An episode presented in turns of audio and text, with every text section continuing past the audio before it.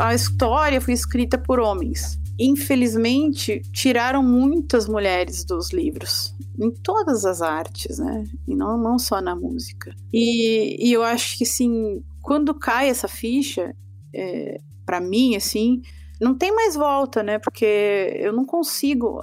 As pessoas falam, ah, mas só canta música de mulher. Não, eu não só canto música de mulher, eu canto, eu, eu não, cantar, defender e promover música de mulheres não significa tirar o espaço do, do Mozart, do Beethoven. Ninguém quer tirar espaço de ninguém. A gente só quer que a música que a gente ouve nas salas de concerto represente a diversidade que é o nosso mundo.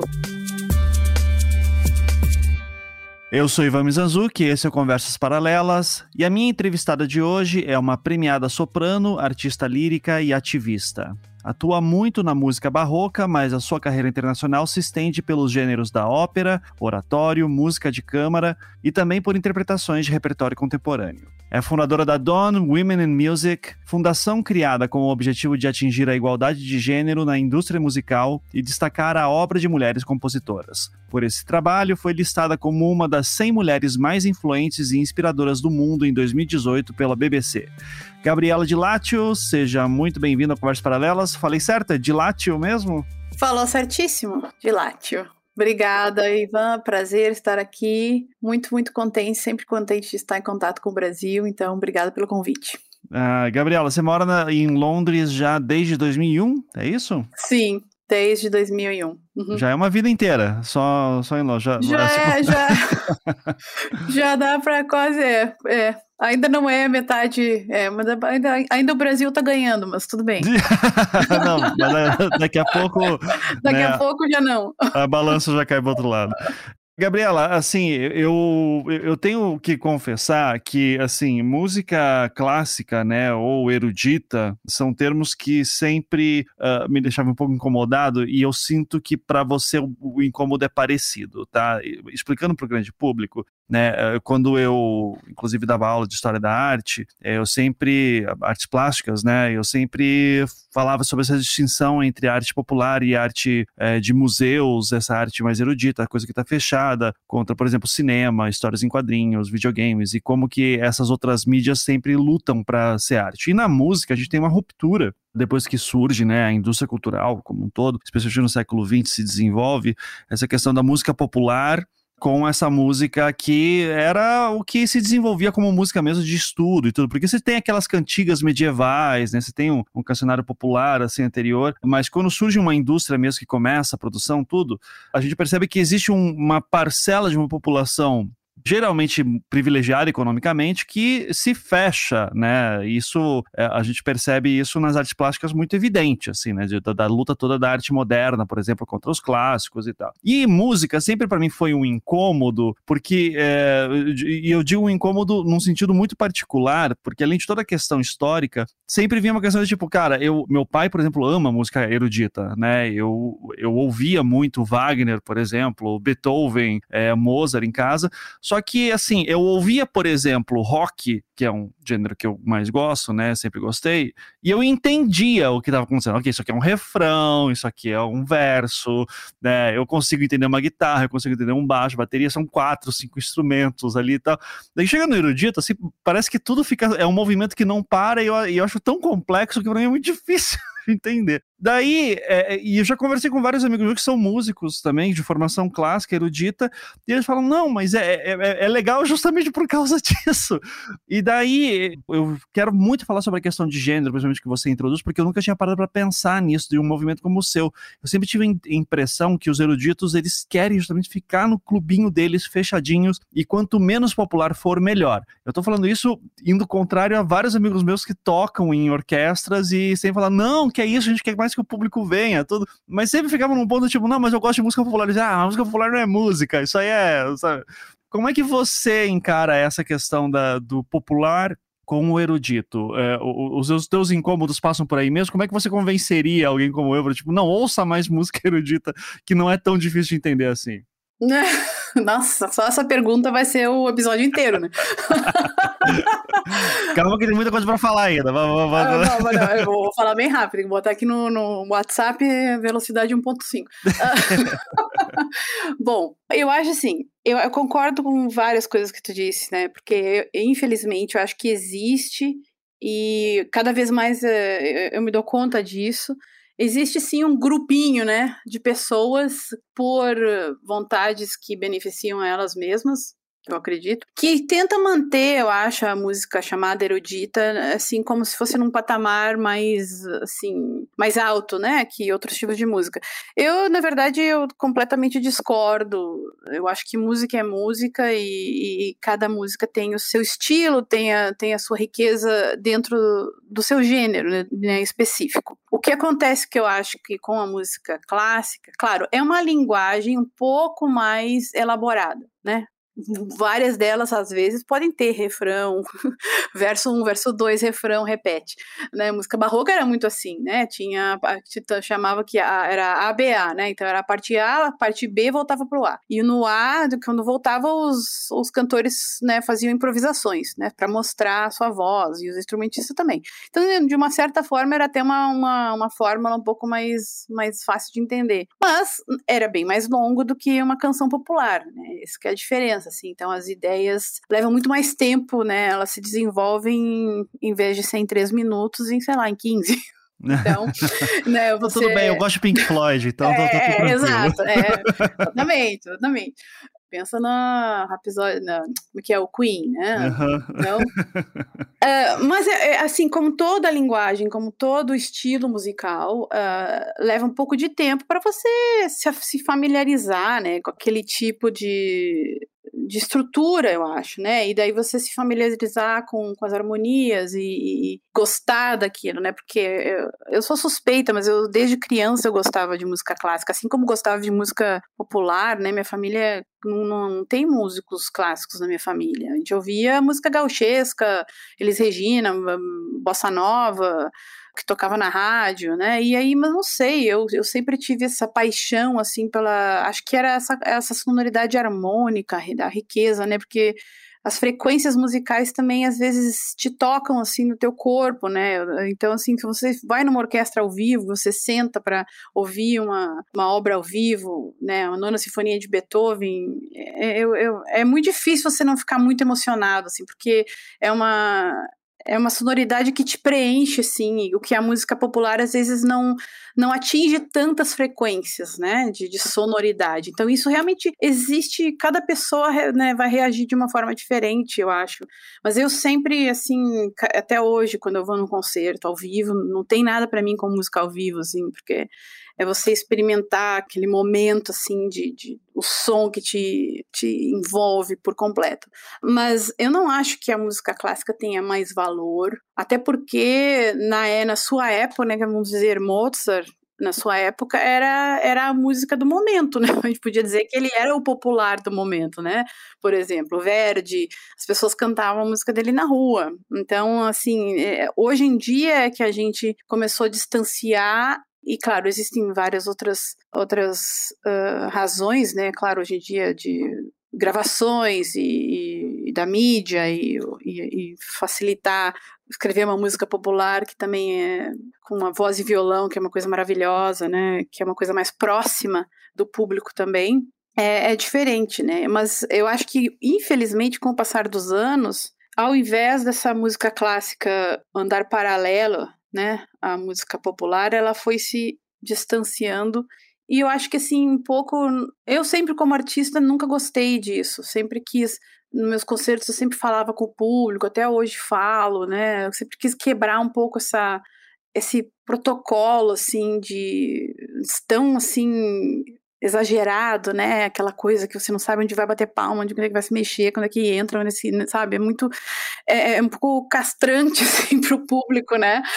Se sentir tão assim, ah, não vou nem tentar entender, né? Uh, eu sempre tive muita vontade de, mas claro que isso, isso tem que vir de, não só de um artista sozinho, mas tem que vir de todas as instituições, né? Por si. De querer aproximar a música. Eu acho que tem várias hoje em dia que, que, que fazem isso, né? Que tem projetos de. Mas eu acho que precisaria muito mais. E precisaria, por exemplo, no Brasil, precisaria que a gente né, tivesse educação musical nas escolas que não parasse, né? Porque eu acho que isso é uma, uma, é uma das grandes razões pelas quais as pessoas têm medo da música clássica, né? Porque, infelizmente, né, a gente não tem educação musical na escola fácil, né? Isso é uma coisa elitizada para quem vai para a escola particular, talvez, ou e aí o que, que acontece?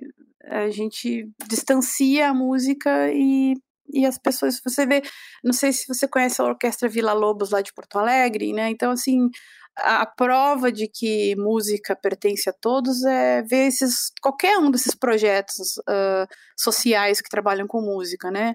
Ninguém toca só música popular, eles tocam música clássica, eles tocam obras grandes e são crianças que inicialmente não tinham contato com essa música. E de repente, se você apresenta para elas de uma forma, vamos lá, olha que é assim, vamos, sabe, você abraça esse mundo tão lindo que é, eu acho que é possível. Você vai conseguir, Ivan. não, não. eu, olha, é, é uma grande frustração minha, não, não vou negar. É, eu até fiquei curioso, porque você nasceu em Canoas, né? Está no interior do, do Rio Grande do Sul. Você lembra teu primeiro contato, assim? Porque me chamou a atenção de você não ter. Eu já supunha que alguém na sua família tinha algum contato. Não, foi uma coisa sua mesmo. Quando foi teu primeiro contato com a música clássica? Ah, tu sabe que eu não me lembro exatamente, assim, me lembro de ouvir na rádio primeiro, né? Depois tinha um programa que chamava Concertos Internacionais, não sei se tu lembra, que era na Globo, tipo, bem tarde, assim. Uh, e aí a gente gravava, né? Eu gravava, porque comecei a ver que tinha, eles, eles, passavam ópera daqui mesmo, de Londres, do Metropolitan, e, e eu era fascinada, assim, e eu gravava e assistia muito aqueles concertos. E aí, com 11 anos, eu comecei a fazer aula de piano. Mas, assim, tudo complicado, né? Porque a gente não tinha piano, então fazer aula de piano sem ter piano é, é quase é muito difícil, né? porque você não tem como estudar, né? Eu estudava num piano desenhado numa cartolina na mesa da nossa cozinha, assim, né? Que era assim um piano de papel para tentar memorizar. Então ali mais ou menos foi a primeira vez que, mas tendo dito isso, eu cantava no, no coro do colégio desde criança, né? Desde, sei lá, seis, sete anos. E era um colégio de freiras, então assim a gente cantava muito, assim, né? Tanto na escola quanto na igreja, eu acho que foi ali que eu comecei a gostar muito dessa coisa de harmonias, né? Eu cantava, cantava já em, sei lá, três, quatro vozes no coro e eu ficava fascinada. Minha, minha irmã tocava violão e acompanhava o coral, assim, numa uma escola primária, né, no, no sul, lá de Porto eu morava, nessa época eu morava em Sapucaia do Sul, que era mais interior ainda. Né? Caramba! Então, um, música clássica, clássica mesmo, foi quando daí eu entrei na escolinha da OSPA, que eu comecei a fazer aula de canto quando eu tinha 13 para 14 anos, né? E aí sim, aí foi um mergulho. E a família sempre apoiou, assim? Ninguém falou, vai trabalhar com música, que, que absurdo é esse? Vai, vai morrer de fome? Como é que foi isso? Olha, eu sempre falo isso, que a maior presente que eu ganhei dos meus pais foi a capacidade de sonhar sem limites, né? Porque uh, eu acho que não tem presente mais precioso que esse para uma criança. E era assim, mesmo a gente, eles não tendo as condições financeiras para dizer para mim, olha, a gente sabe exatamente como é que tu vai chegar no teu sonho, porque não tinha, né? A gente estava tão fora dessa realidade, eu sonhando em ser cantora lírica.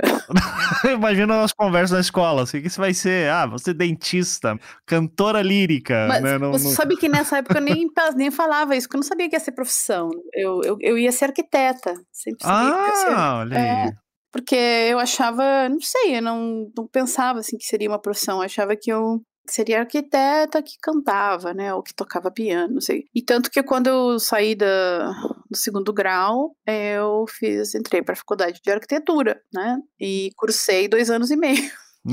Só que nesse meio tempo, daí, como eu já estava com 17 anos, eu já estava mais avançada, assim, lá na, na escola da OSPA. Eu já cantava no coro sinfônico da OSPA, da Orquestra Sinfônica de Porto Alegre, né? Eu já fazia recitais, assim, não solo ainda, mas como parte de pequenos grupos. E ali eu comecei a realmente desenvolver minha voz e cada vez mais entrar no mundo né, da lírica e de, de, de aprender mais. E, e nesse meio tempo fazendo faculdade de arquitetura e Enfim, dois anos e meio depois, eu me lembro que eu acordei um dia de manhã e, e ficou, foi muito claro para mim. Eu não, eu, a minha vida, eu não podia viver sem música, né? Então, não tinha. Foi uma decisão muito assim.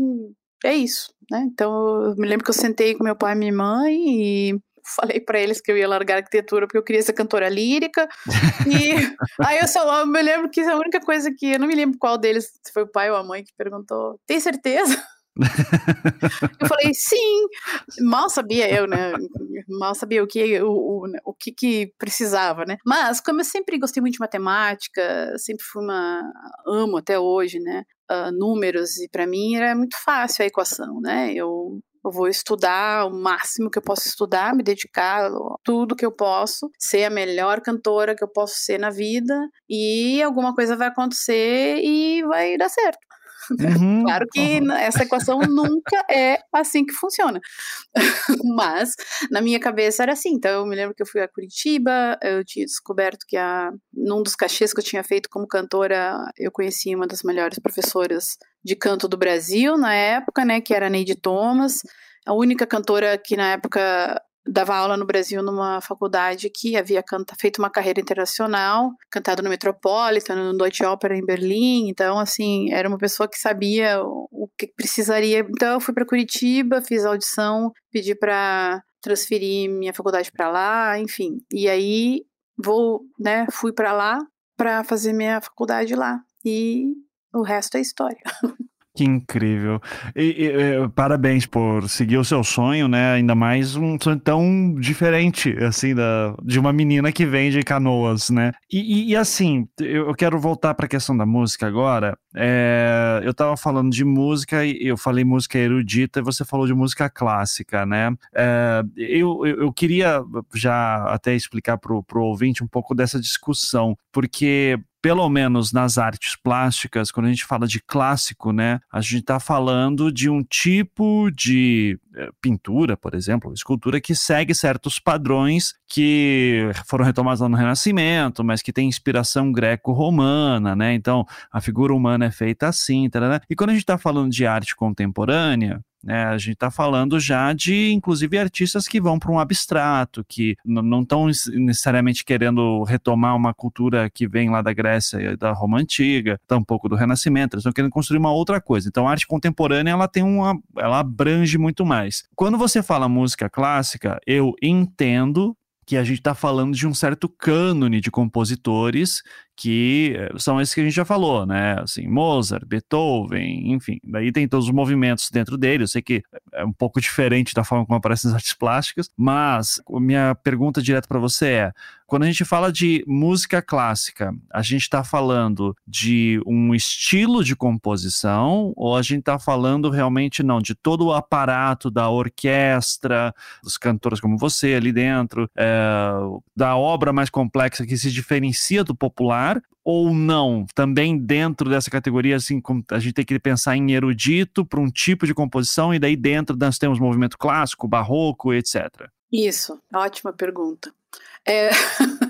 É, é, é, é, é, tão difícil saber como chamar, eu acho, sabe? Porque quando a gente cresce, quando eu crescia, eu chamava música clássica porque era que não era popular, né? Que era mais clássico, assim, em geral, né? Claro que você fala clássico mesmo, para quem é musicista clássico, daí você pensa um período da música erudita. Eu não gosto da palavra erudita, então por isso que eu não uso, eu acho. Porque eu acho que é uma palavra que distancia. Mas eu acho que hoje em dia, no Brasil, o que se fala mais é música de concerto que seriam músicas que se tocam em salas de concerto. Mas para mim também isso é confuso porque hoje em dia se toca várias coisas em sala de concerto.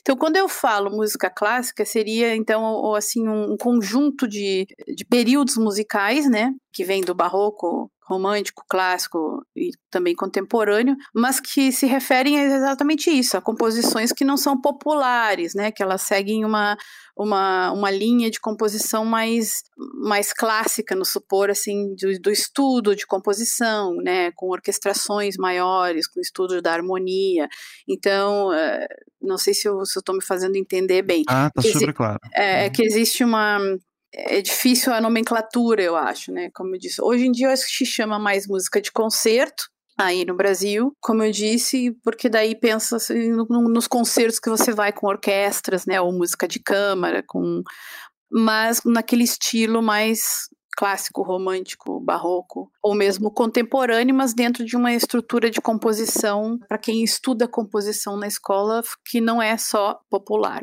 Nossa, não sei, não sei se eu expliquei direito, mas é mesmo. Não, tá super, tá super claro, porque isso era até uma. É, eu vejo nessa discussão um esforço até de artistas como você tentando é, ser, sabe, é quase como uma crise de identidade, assim, né? De tipo, ok, o que, que nós somos e como é que a gente explica para o público, né, que a gente não quer ser chamado de erudito, porque parece que é uma coisa que é muito acima.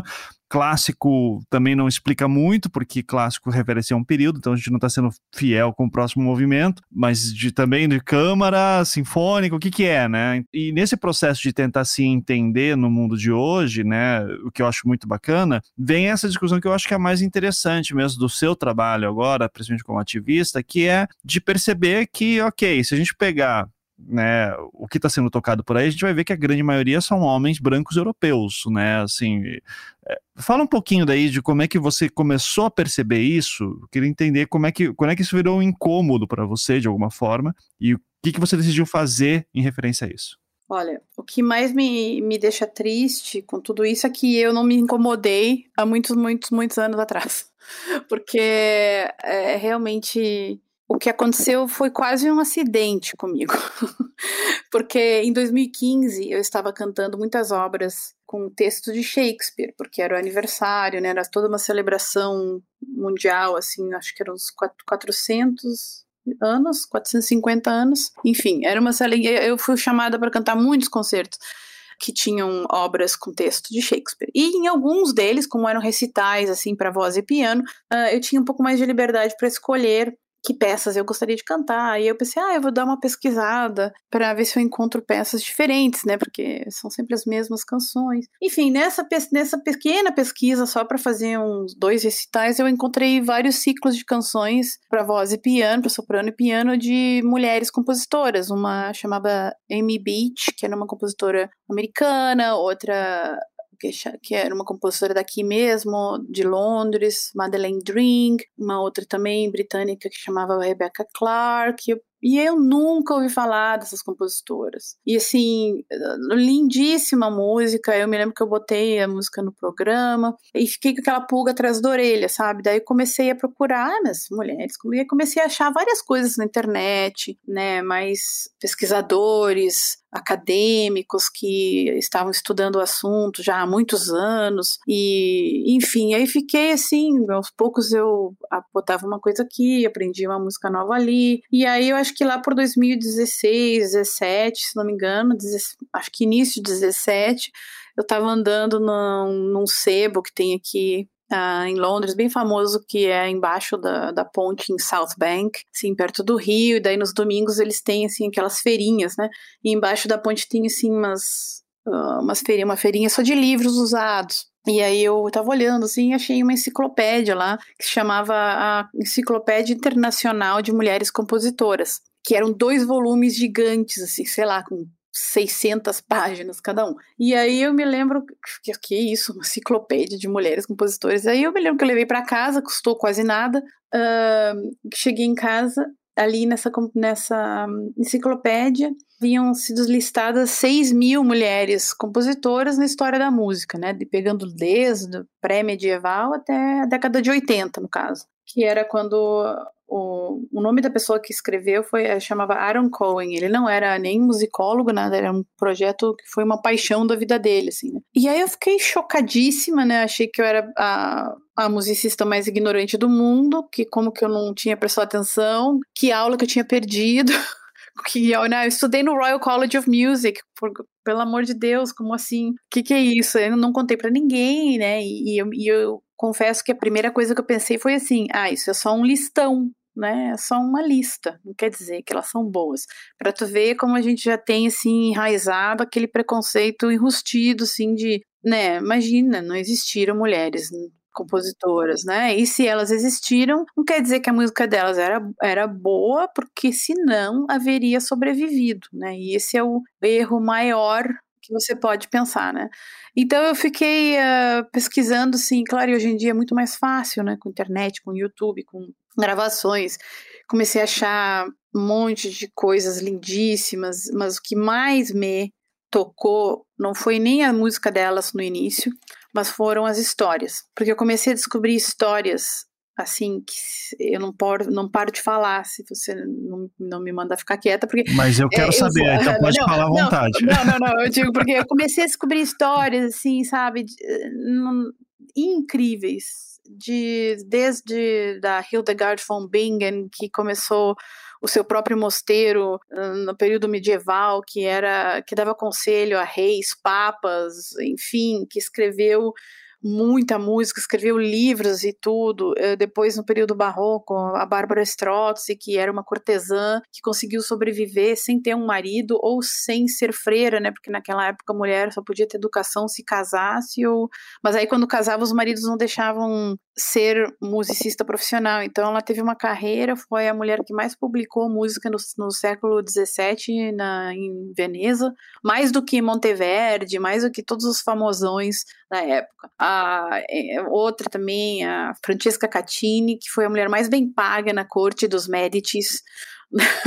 Enfim, uh, uma outra, uh, Ana von Bayreuth, que eu acho, se não me engano, que era que acabou indo a Bayreuth ela nem era de lá, e quando ela chegou lá, ela achou a cidade muito pobrezinha, nada a ver, chamou um monte de colegas dela, arquitetos e artistas, transformou a cidade, construiu um opera house, e por causa daquele opera house, o Wagner depois acabou usando aquela opera house que ela criou para fazer todas as óperas dele lá. Enfim, não, não dá para. E aí, assim. E mulheres é... completamente apagadas, né? Tudo apagadas. isso que você falou, nunca ouvi falar. É, exato. A gente. E eu sou musicista, né? Então, eu estudei e ainda sou curiosa, estudei música marroca, sou especialista em música antiga, nada.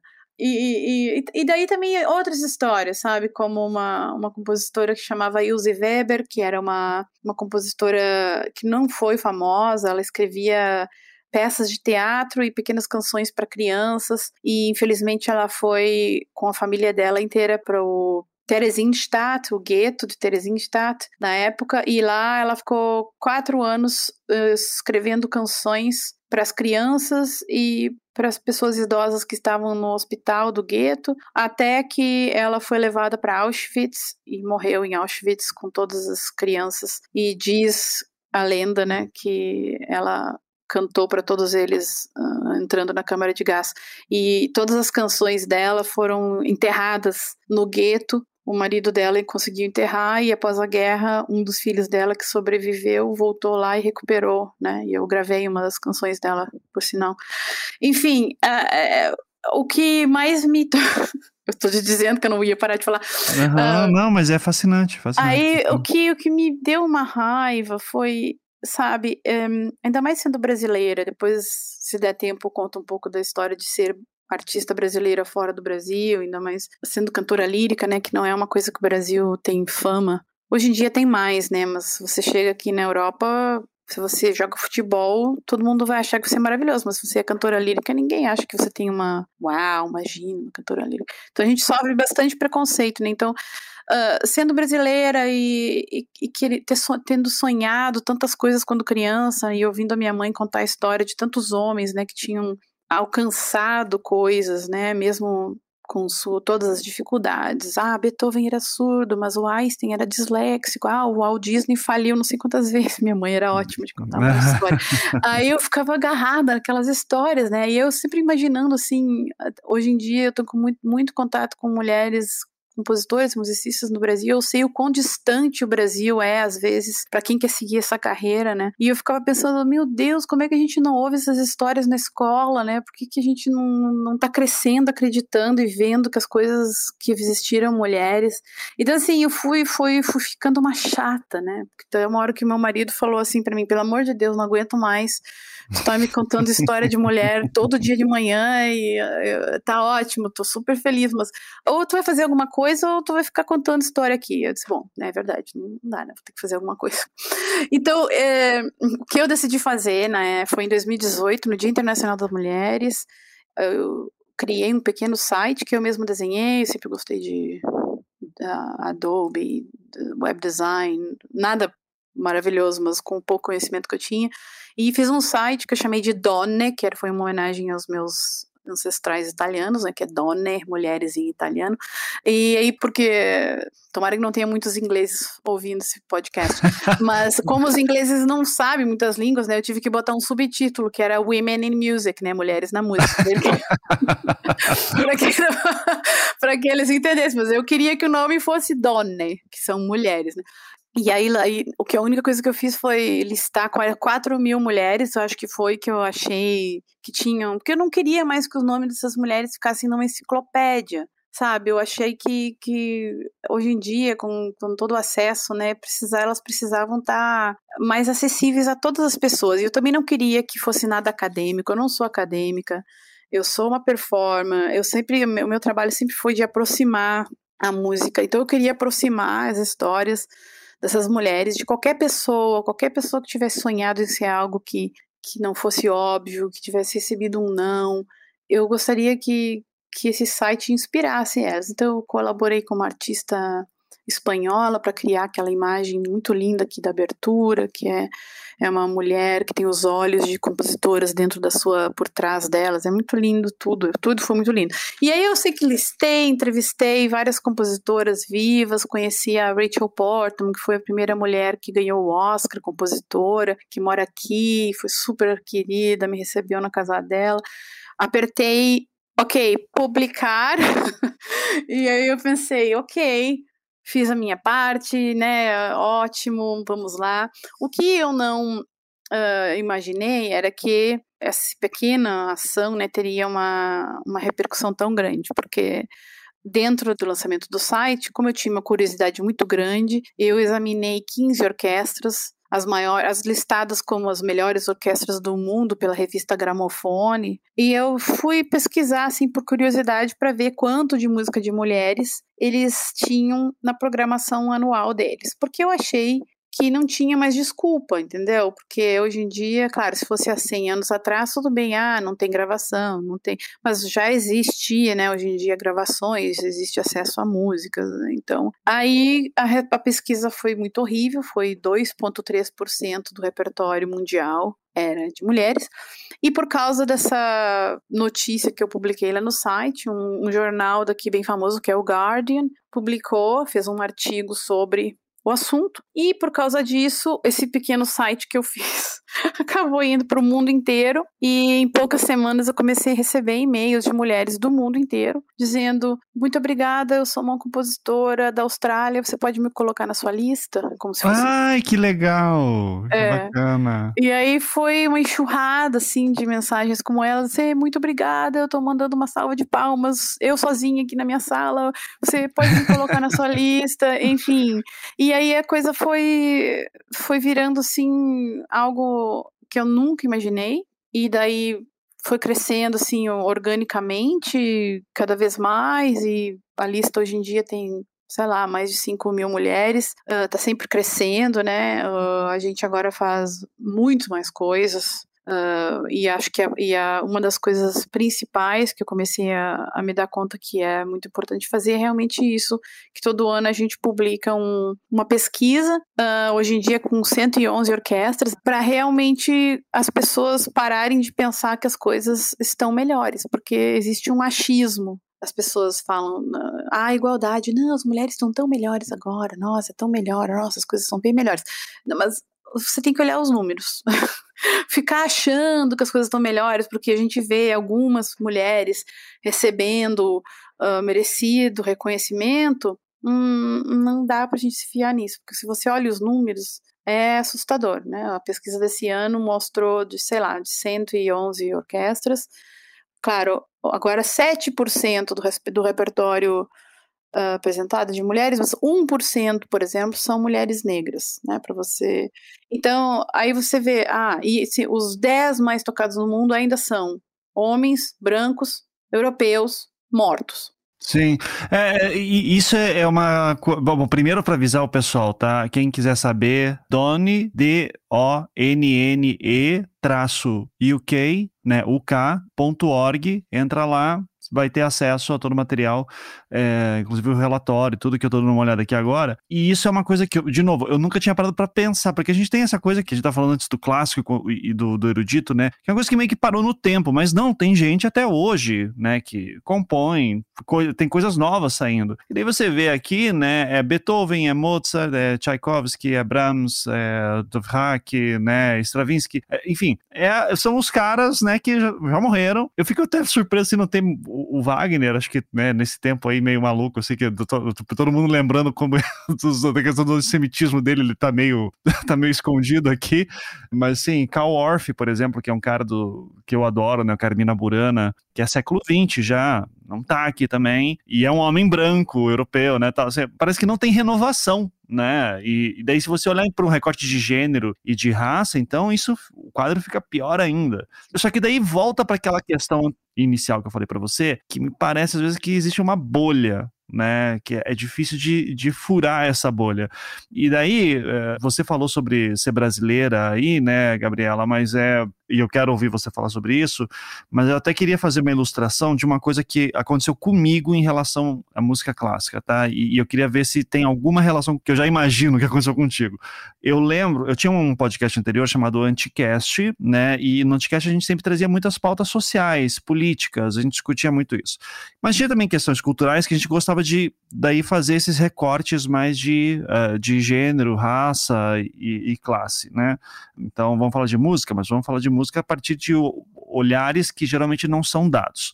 É, e eu, era o meu grande sonho fazer com música clássica ou erudita, né? E o meu grande sonho era, tipo, ter uma pessoa que eu gostasse muito que a gente conectasse, que tivesse as mesmas ideias, a mesma visão de mundo, sentasse, pegasse uma obra clássica as pessoas tocassem trechos assim, a gente ia ficar pirando e a pessoa ia explicando, assim, sabe? Era meu grande sonho fazer isso.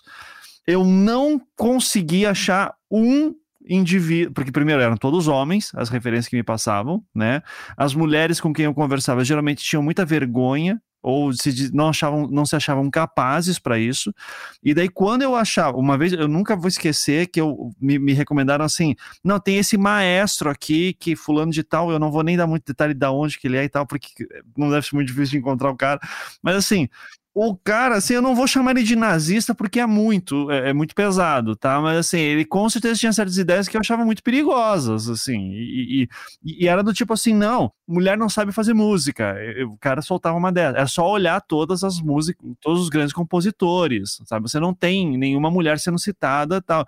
Então, eu confesso que foi muito decepcionante porque eu conhecia muitas mulheres que tocavam em orquestras, já conheci várias, assim, todas sempre muito queridas, sempre falando assim, não. Só que muito envergonhadas, né? Muitas de não querer se mostrar. E quando você olhava para essas figuras mais, sabe, que são de autoridade, tipo maestros, compositores e tal, era sempre nessa arrogância de dizer música popular é um lixo esses caras são os caras que fizeram boas músicas e assim não tem como melhorar do que isso. A gente qualquer coisa que você vai estar sempre regurgitando alguma coisa do passado. E, e eu confesso que eu fiquei muito chateado, disse assim, cara, não, Desculpa, eu vou continuar com música popular, então, porque música popular, o pessoal.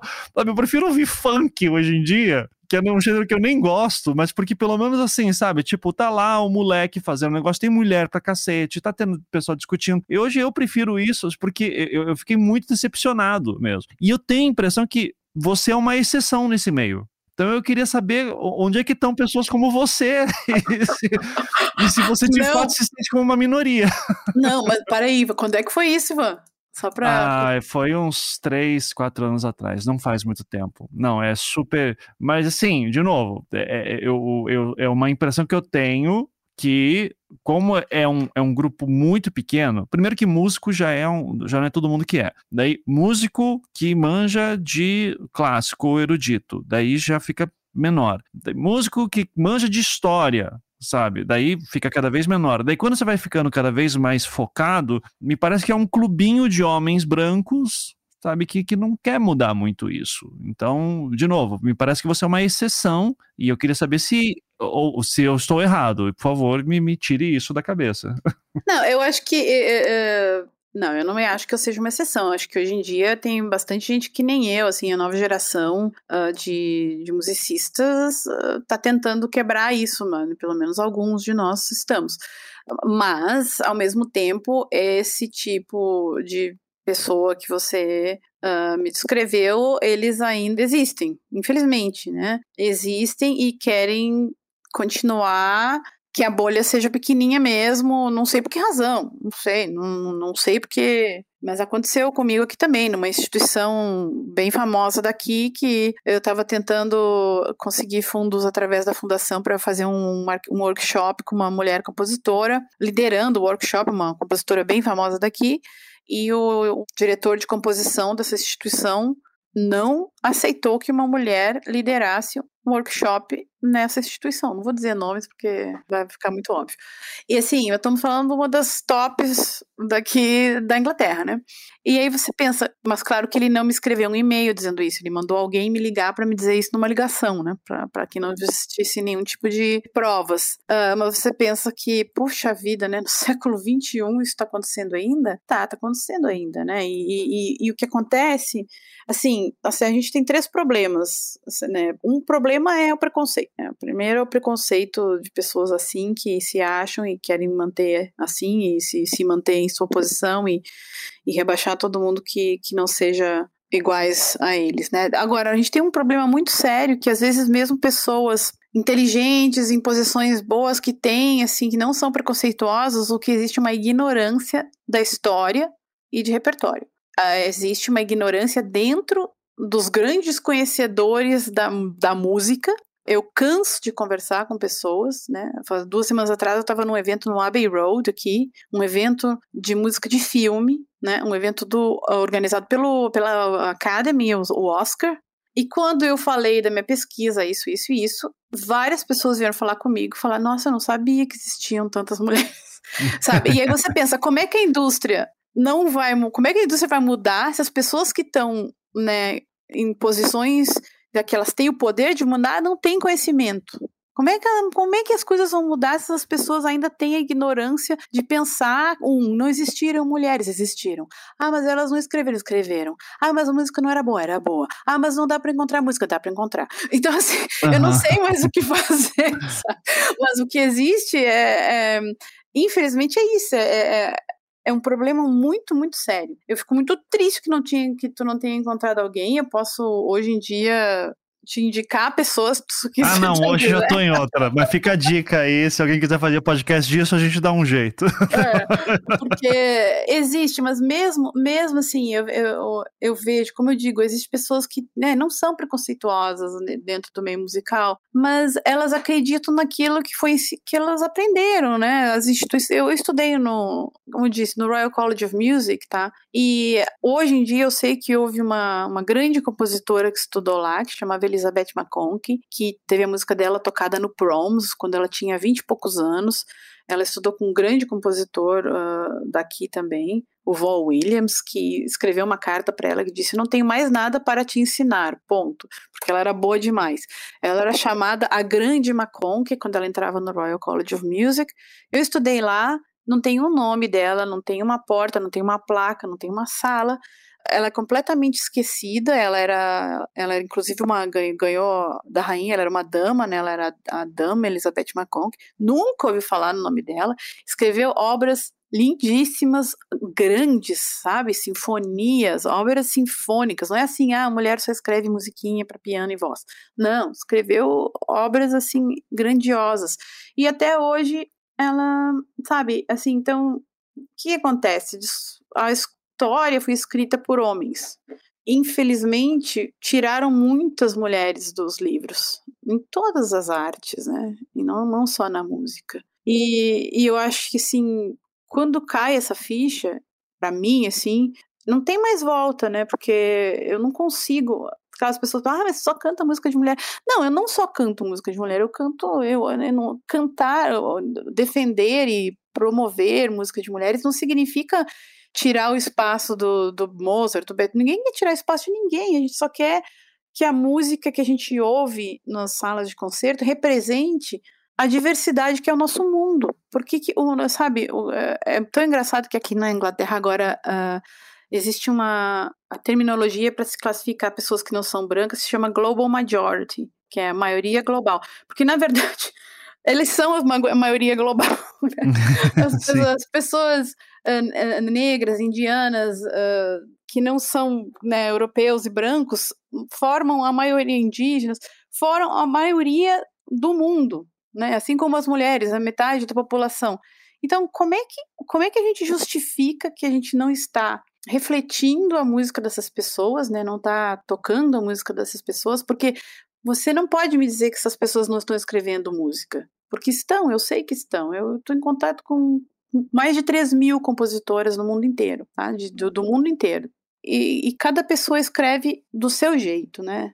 E cada música vai tocar alguma pessoa, não que toda música vai tocar todo mundo. arte é arte, ninguém escreve arte para que seja universal, que, que todo mundo goste. A arte vai representar a cada pessoa e, e me, me irrita, me machuca, me fere a minha, enfim, a minha alma saber que tantas pessoas hoje em dia ainda se sentem invisíveis.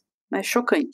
A gente sabe que esse essa questão de apagamento de mulheres e de dificultar elas de crescerem, isso acontece até hoje em todas as áreas, né? E até na música popular, a gente está falando de música popular aqui, mas música popular também é muito cruel com, com mulheres em geral, né? É, ainda assim, eu me pergunto, e eu queria saber se na tua pesquisa apareceu isso, de mulheres que compositoras que não se sentiram acolhidas, bem-vindas, desenvolvidas nesse meio, contemporâneas e que de repente migram para uma outra área, seja indústria música popular, produção de musicais, alguma coisa assim, mas tentam sobreviver fazendo o que amam, que é produzir música, é, mas que não conseguiram se desenvolver no, no meio erudito e daí precisa ir para uma outra área. Temos casos assim? Ah, como se a outra área fosse mais fácil? Não, não é. É, é não, não tô dizendo que é mais fácil. Não, são tudo pior, tá? São é, tudo ruim. É, é, tudo, é tudo ruim. Mas deve ter áreas que são menos ruins. Olha, hum, da música, hum, uh, vou te dizer assim. Uh, uh, tem uma coisa que eu vou falar que acho que as pessoas também têm que. que eu gostaria de, de ressaltar aqui. Nunca se produziu mais música em mídia do que hoje em dia. Tá? Quando as pessoas falam, ah, compositor, não sei, às vezes, às vezes a gente tem a ideia errada de que ah, vai escrever uma sinfonia. Não, quem estuda composição hoje em dia vai escrever uma sinfonia, vai escrever para o Netflix, vai escrever para uma trilha sonora de um podcast, vai escrever para um filme, vai escrever para um recital, vai escrever, entende? As possibilidades de você ganhar a vida como compositor são muito mais amplas hoje em dia, né? Uh, vai fazer uma música para um jingles, né? Para uma campanha. Enfim, existe. E, e, o que acontece hoje em dia é que muitos os compositores, compositores hoje em dia, eles são muito mais fluidos, né? Não existe assim. São acho que bem poucos os que se limitam, né? Eu só vou escrever para música de concerto. Porque existe, né, música, por exemplo, de videogame, essas músicas são grandiosas também, né? Músicas requerem. Então, assim, existe uma abertura, assim, de, de e vários compositores com quem eu trabalho, né? Semana que vem eu vou fazer a premiere de três, três uh, premieres mundiais, né? Uma delas, que é né, uma compositora que escreve tanto para música de concerto quanto para TV e filme, uh, e outra delas que é mais para filme, mas que fez uma música de concerto. Então, assim, ela. Né? E aí, mas usou electronics, é, é, música eletrônica também, né? Então, eu pré-gravei um sample, por exemplo, e aí a, a, ela fez uma montagem que daí toca a orquestra ao vivo, mais a pré-gravação e eu ao vivo. Então, né, assim, existe uma, uma fluidez e cada vez mais, porque a nova geração de compositores está vendo que não dá para só escrever, né, para uma, uma mídia que é a música ao vivo, né? Então, assim, então, quando a gente fala de compositores, as perdas de, de trabalho são imensas, né? Porque o que acontece, na, o que você viu nessa pesquisa, né, do relatório, reflete em todas as outras áreas. A música de filme, eu tava, até semana que vem a gente vai postar uma pequena, assim, os 100 maiores filmes de 2021, né? Os mais, os que fizeram mais dinheiro, para vocês verem quantas mulheres tem lá até agora, no momento, uma. Caramba. Né? Se você olha na música popular, um, assim, um pouquinho melhor quando você pensa as artistas, né, as que estão na frente da, da música, né, que estão ali cantando as músicas. Mas quando você vai por trás, que muitas vezes é também quem ganha a maior parte do dinheiro, né, são as pessoas que escrevem a música e as gravadoras, a maioria é homens também. Produção musical, né, quem produz a música, os produtores, que também é uma forma de você ganhar, uh, sabe, fazer uma carreira na música, daí é ridículo, né? As mulheres não conseguem entrar na área de produção musical é uma máfia, a indústria de filme também é uma máfia, e, né, a, a, indústria popular ainda tem sexismo, tem preconceito, né, a Joyce, sabe a Joyce, a Joyce Moreno, ela, ela é embaixadora do Doni, ela contava que quando ela chegava nos concertos, ela chegava e o pessoal dizia pra ela, ah, tu é namorada de quem? não, eu que vou ah, tocar, né, o, então assim, né, e existe assim uma sexualização das mulheres também, né? Ah, você vai ser artista, eu tenho contrabaixistas, por exemplo, uma contrabaixista que eu conheço que toca, que me diz que né, na Itália, onde ela estava tocando, que eles forçavam ela a usar mini saia para que aparecesse de vez em quando, que ela escondesse a, o quadril por trás do contrabaixo, e daí parecia que ela estava nua, das, enfim. Caraca, que loucura. É, I know. É, é, é, é, difícil, é difícil. Então, assim, eu não canto só música de mulher, uh, mas sempre que eu posso, eu faço tudo o que eu posso para para fazer que as pessoas acordem um pouco, sabe? Porque uma pessoa a mais uh, que se dê conta, né, para começar a prestar atenção nos concertos que você vai, na música que você escuta, que, né, dá uma procurar assim de verdade, ah, eu vou procurar mais artistas mulheres para eu escutar, né? Porque senão, se a gente vai só pelo que a mídia nos empurra, é difícil. Uh, mas só para você saber, falei com uh, uns um pessoal da. Eu vi um estudo sobre uh, como é que é, o algoritmo, né? A programação de algoritmo. E está provado, né? Que é uma, são três PHDs que fizeram um estudo de algoritmo do, do Spotify, acho que do YouTube, que todos os algoritmos são anti-mulheres.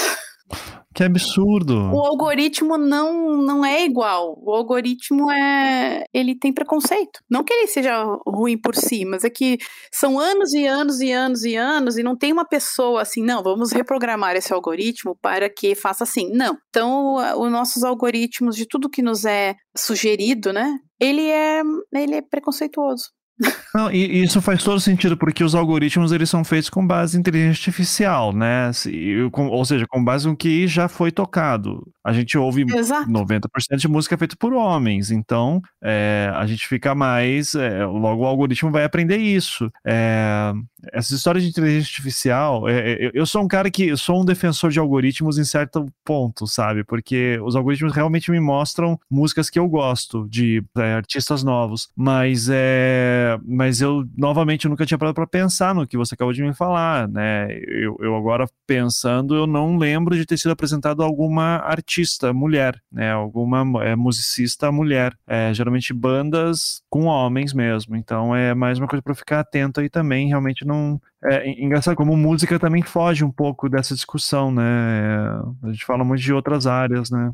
Tem razão. E, Gabriela, eu, eu, eu, olha, eu poderia falar com você por horas, infelizmente a nossa hora tá acabando, mas assim, extremamente interessante. Eu tenho, eu, eu tinha uma curiosidade muito grande para te perguntar, eu, então eu vou me estender um pouquinho no tempo, mas é porque realmente tem uma coisa, tipo, foge um pouco do nosso assunto aqui, tá? E, e, eu vou fazer a pergunta da forma mais burra possível, porque eu quero que você me dê uma, uma pequena aula.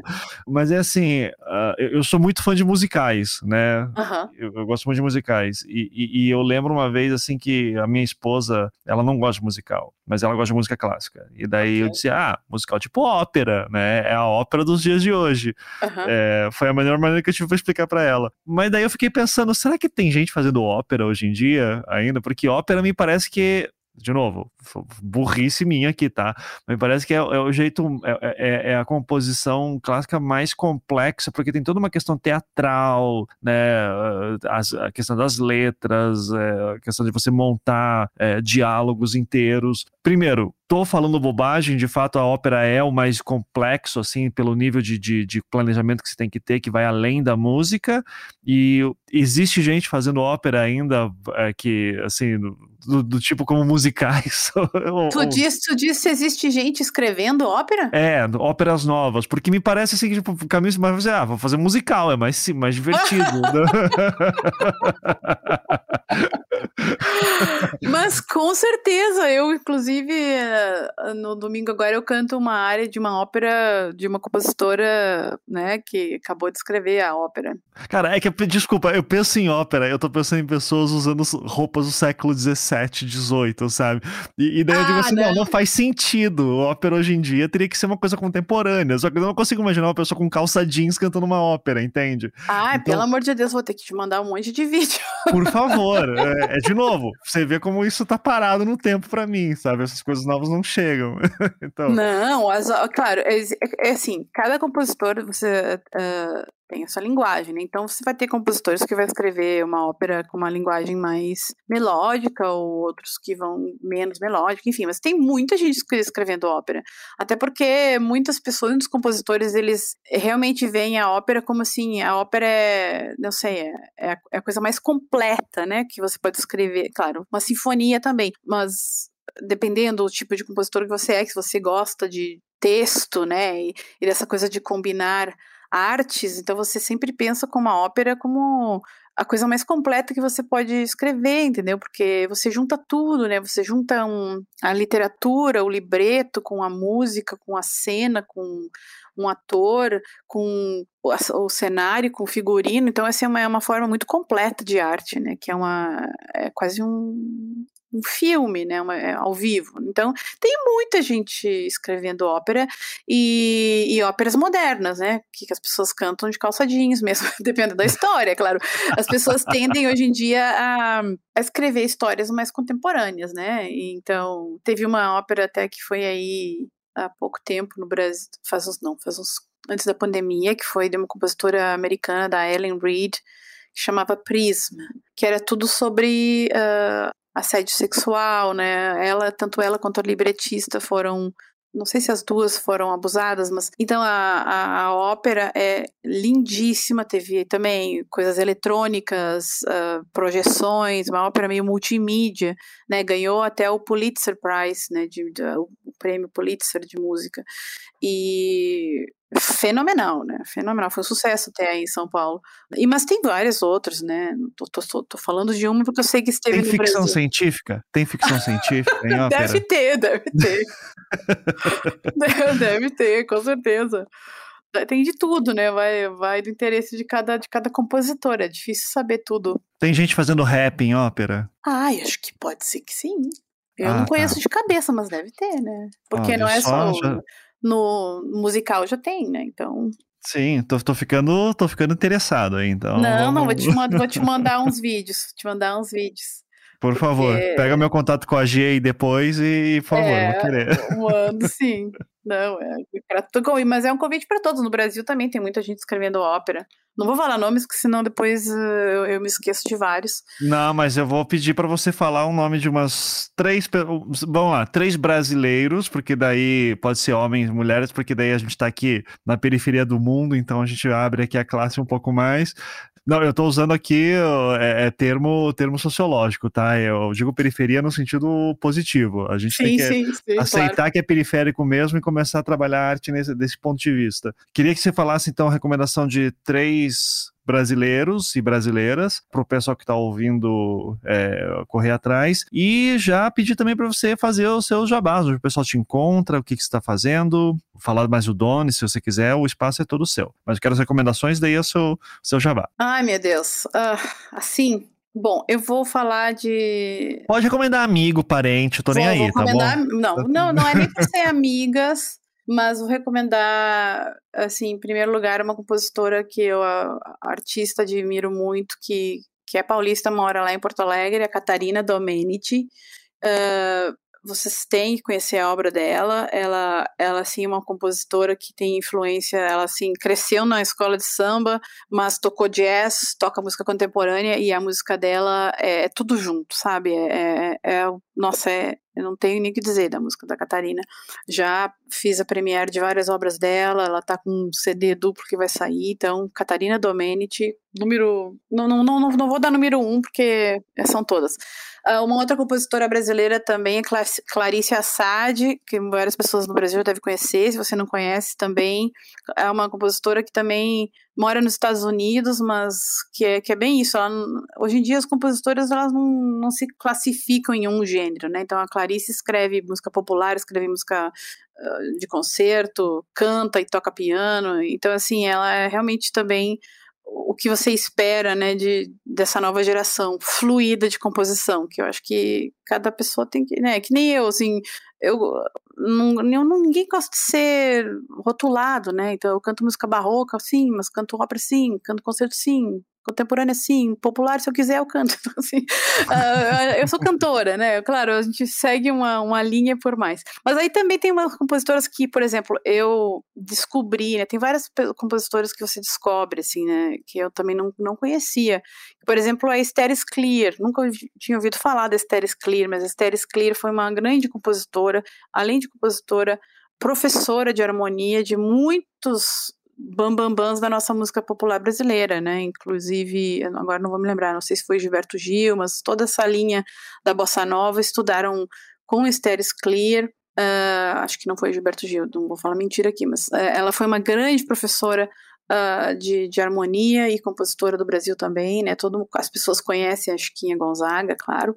Uh, Silvia Berg, também uma a, a professora e compositora também em São Paulo, escreve obras lindíssimas. Eu tô, vou deixar muita gente de fora, é muito chato isso. Não, mas tudo bem, qualquer coisa. mas assim, ó, eu vou falar assim: no site do Doni tem um negócio isso. que chama Big List, que é a grande lista. Lá na Big List, você entra lá e você só põe assim Brasil e você vai ver todas as, as compositoras brasileiras que já estão registradas lá para quem quiser conhecer. É uma lista que tem mais de 5 mil mulheres e vocês são compositoras aí no Brasil. É bem fácil. Entrem lá, se inscrevam, porque daí o, o perfil de vocês fica lá. Uh, hoje em dia também. Uh, a gente é curador da Apple Music, né? Então eu tenho uma página lá da Apple Music onde eu só promovo obras de mulheres. Uh, então entrem em contato. É realmente, eu sempre falo que o esse, o Doni é uma fundação agora e o que eu mais quero é que esteja mais e mais em contato com as mulheres do Brasil, para que elas saibam que existe e, e que é uma forma delas estarem em, em contato comigo e com todos os criadores aqui de fora também, para que elas possam promover a música delas através do Doni, da, das nossas mídias sociais, enfim é, é, é nosso, não é meu, não, não é para mim, não é, é, é, é para o mundo, é para ajudar mais pessoas a conhecerem trabalhos lindos. Eu não vou falar de compositores porque o, o mundo já fala deles, então. Relaxa, vamos... tá, tá, tudo bem, tá, tá super permitido. Então, o Doni, lembrando, D-O-N-N-E, tracinho, U-K, .org, né? E onde mais que o pessoal te encontra? O pessoal me encontra uh, nas mídias todas. Eu sou arroba G de Látio, que é G-D-I-L-A-C-C-I-O. E o meu site é gabriela com dois L's de latio.com, de latio, D-I-L-A-C-C-I-O. Mas entrando na, nas redes uh, arroba G de Látio, aí já é mais fácil. Twitter, Instagram, Facebook, tudo. Excelente. Gabriela, parabéns pelo seu trabalho incrível. Fiquei fascinado. Valeria aqui uma temporada inteira só contigo, contando essas histórias. Não, não duvide se eu depois não te jogar uma, uma ideia assim, tá bom? Capítulo 2, 3, 4. Isso. Tá bom. Uh, mas muito obrigado por ceder seu tempo e conhecimento aqui pra gente. Foi uma grande honra mesmo. Parabéns de novo. Imagina, prazer. Um beijo enorme para todo mundo aí do Brasil também. Este podcast foi editado pela Maremoto.